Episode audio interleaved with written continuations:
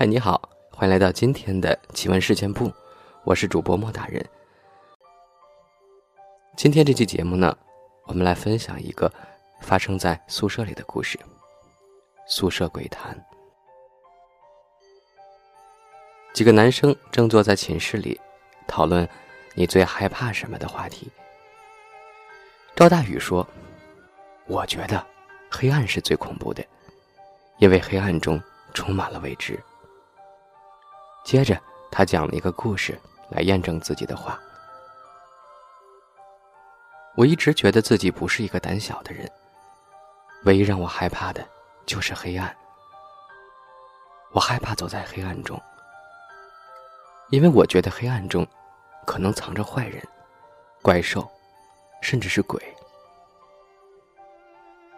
那是几年前了，我高中时发生的一件事儿。那天晚上，室友们都去网吧通宵了，寝室里只留下我一个人。夜里，我起夜去卫生间，回来后躺在床上，却怎么也睡不着了。我有一种感觉，屋子里除了我，还有别的东西。于是我从床上坐了起来，四下看了看。天有些阴，寝室里黑的几乎伸手不见五指。我的心咚咚直跳，被注视的感觉越来越真实。我不敢去开灯，因为我害怕我一动，那个注视着我的东西会立马扑上来。我拿出手机，点亮手电筒，从身边。一点一点的向四周照去。过了好一会儿，我依然什么都没有发现。那么，现在这个房间里，就只剩下一个地方没有看了——床底下。我慢慢的探出身子，向床下找去。因为恐惧，我全身都在发抖。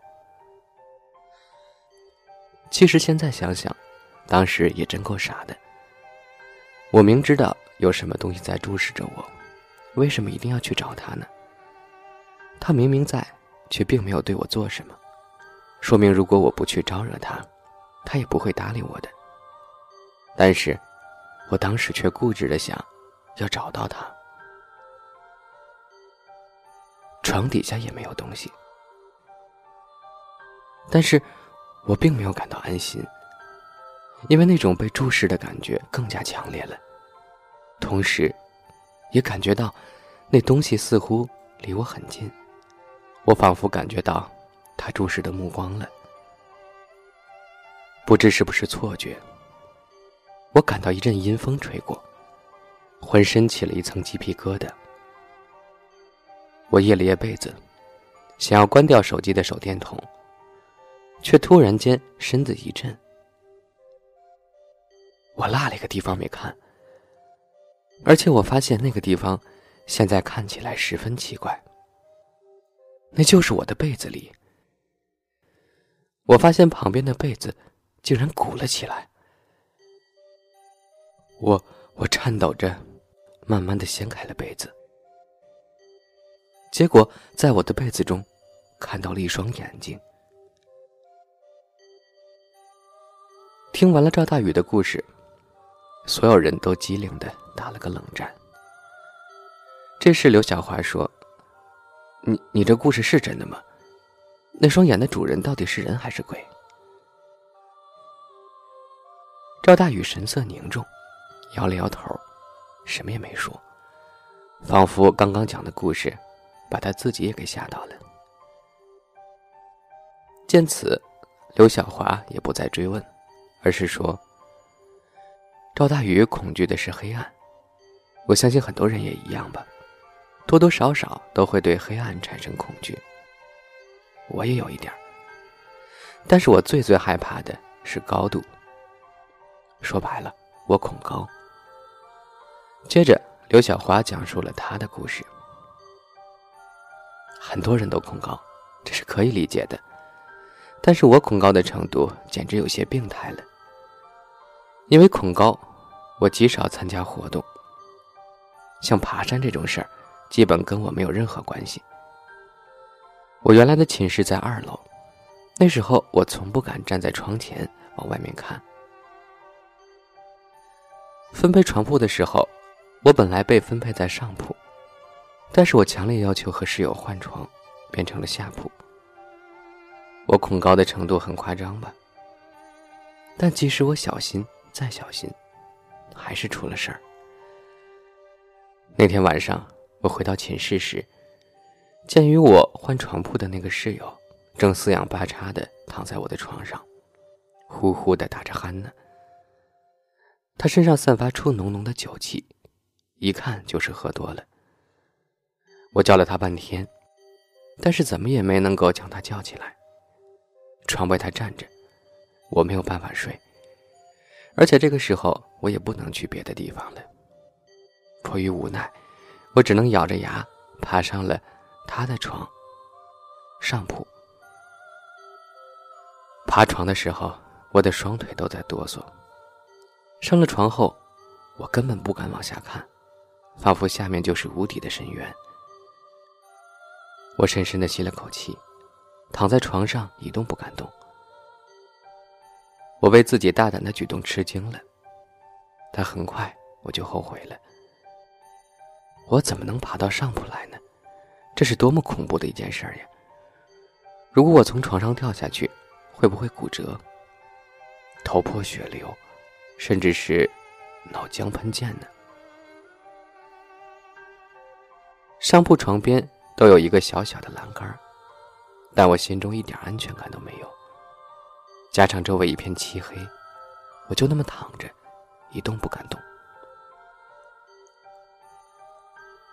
也不知过了多久。我依然睡意全无。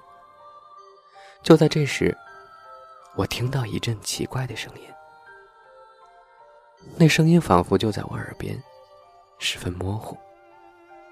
渐渐的，我听清了那个声音。他竟然是在叫我的名字。但是那声音空洞、冰冷，根本不是我室友的声音，倒像是鬼叫魂儿。声音是从下面传来的，而那个声音的主人，此刻正在向我靠近。我想要去叫别人，但是因为恐惧而发不出一丝声音。就在这时，我听到那个声音突然喊：“救我！”这次的声音有些熟悉，是我的室友。很多人都会起夜去厕所。所以我以为那是室友在喊我陪他去厕所。于是我小声的问：“你是不是想上厕所？”我没有得到回应，那个声音仍然在不停的叫着我的名字。终于，好奇心占据了上风。我咬着牙，把头探出了栏杆，向下看去。我顿时感到眼前一阵眩晕。下面仿佛一个无底洞，又像是一张怪兽的巨口，等待着将我吞噬。就在我寻找声音来源时，无底洞里慢慢升上一颗人头，正是我的室友。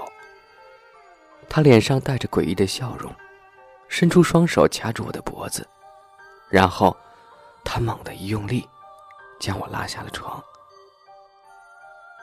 我果然掉进了深渊，没有尽头，一直向下坠落，一直。张天听到这儿，连连惊呼：“好好可怕呀，简直太可怕了！”他吓得说话都接不起来。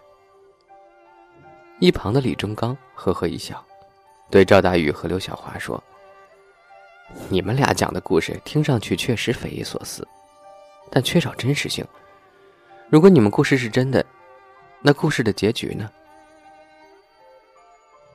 赵大宇叹了一口气，说：“我太害怕黑暗了，所以当我掀开被子，在黑漆漆的被窝里看到一双眼睛后，被活活吓死了。”刘小华接着说：“从上铺掉下来后，我不知道坠了多久，被吓晕了。当我醒来时。”发现自己已经死了。屋子里莫名的刮起一阵阴风，张天再次惊呼起来：“啊，太，太，太，太可怕了！”谁知李忠刚冷笑一声，说：“如果这都算可怕，那我接下来讲的或许能将你吓疯了。”说着，他也不等其余人有所反应，自顾自的讲了起来：“我害怕一切带尖儿的东西。”也就是说，我有尖端恐惧症。我之所以有这样的症状，是因为小时候发生了一件事儿。那时上学用的还是铅笔，而我有些调皮，习惯将铅笔的两端都削成尖尖的。有一次很晚，我在家里写作业，那时候我已经困得不行了，但是我不敢睡，因为作业写不完就要挨老师骂的。挨爸妈的打，但是我后来实在撑不住了，手握着铅笔写字，上下眼皮却一个劲儿的打架。后来我打了个瞌睡，脑袋往下一沉，结果手中握着的那支铅笔，直接插进了眼睛。因为铅笔削的太尖了，一半的长度都插了进去，我疼得撕心裂肺的叫起来。然后晕了过去。我的那只眼睛瞎了，只剩下一只。从那以后，我就害怕所有带尖儿的东西。不管走到哪里，只要是看到带尖儿的东西，我就觉得它随时会插进我的身体。我不敢再用笔了，所以就没有再写过字儿，也没有考过试。我不敢用牙签儿。我害怕它钻进我的嗓子里，刺穿了我的喉咙。同学们都逃课上网时，我却不敢，因为我怕翻越栏杆时被尖尖的栏杆刺穿肚子。夏天我不敢出门，因为天上的雨点对于我来说也是尖状物，它能刺穿我的大脑。冬天，房顶的冰溜子也让我恐惧。李忠刚讲到这儿说。怎么样？是不是我的故事更恐怖？听他这么说，赵大宇笑了。你还说我们的故事不够真实？难道你的就是真实了？你说你小时候被铅笔扎瞎了眼，可是为什么你的两只眼都好好的？